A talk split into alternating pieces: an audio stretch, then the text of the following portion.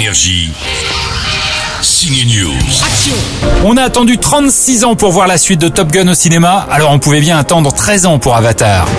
Ah, les têtes que vous faites. Son producteur John Lando est venu nous montrer quelques extraits de Avatar. La voix de l'eau, c'est splendide, et beaucoup sous l'eau. Faut dire que le réalisateur James Cameron adore la plongée sous-marine, à tel point que ça influence tous ses films. La suite d'Avatar sera visible en France le 14 décembre. En attendant, vous pouvez vous remettre à la page en retournant voir le premier Avatar remasterisé, à nouveau disponible en salle aujourd'hui, avec énergie bien sûr. Je te Je te vois.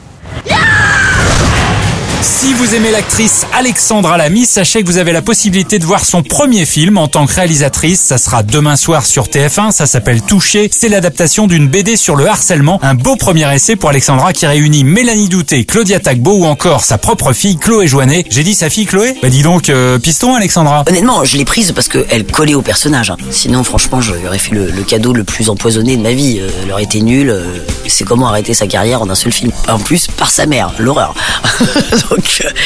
mais parce que je trouve que justement, elle a cette force-là en elle, elle a cette violence-là. Elle est à la fois très fragile et très violente. Euh, Chloé, c'est ça. Elle peut être un petit oiseau comme elle peut être un, dragon.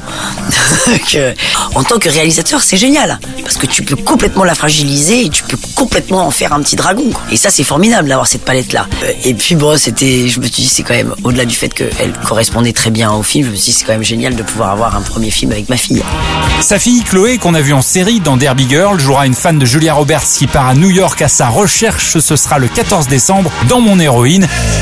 Et si vous aimez cette musique, oui, celle de David Bowie, vous pouvez aller danser avec lui sur les images de Moon Age Daydream. Un documentaire lui est entièrement consacré. C'est beau? Oui. Énergie. Signe News.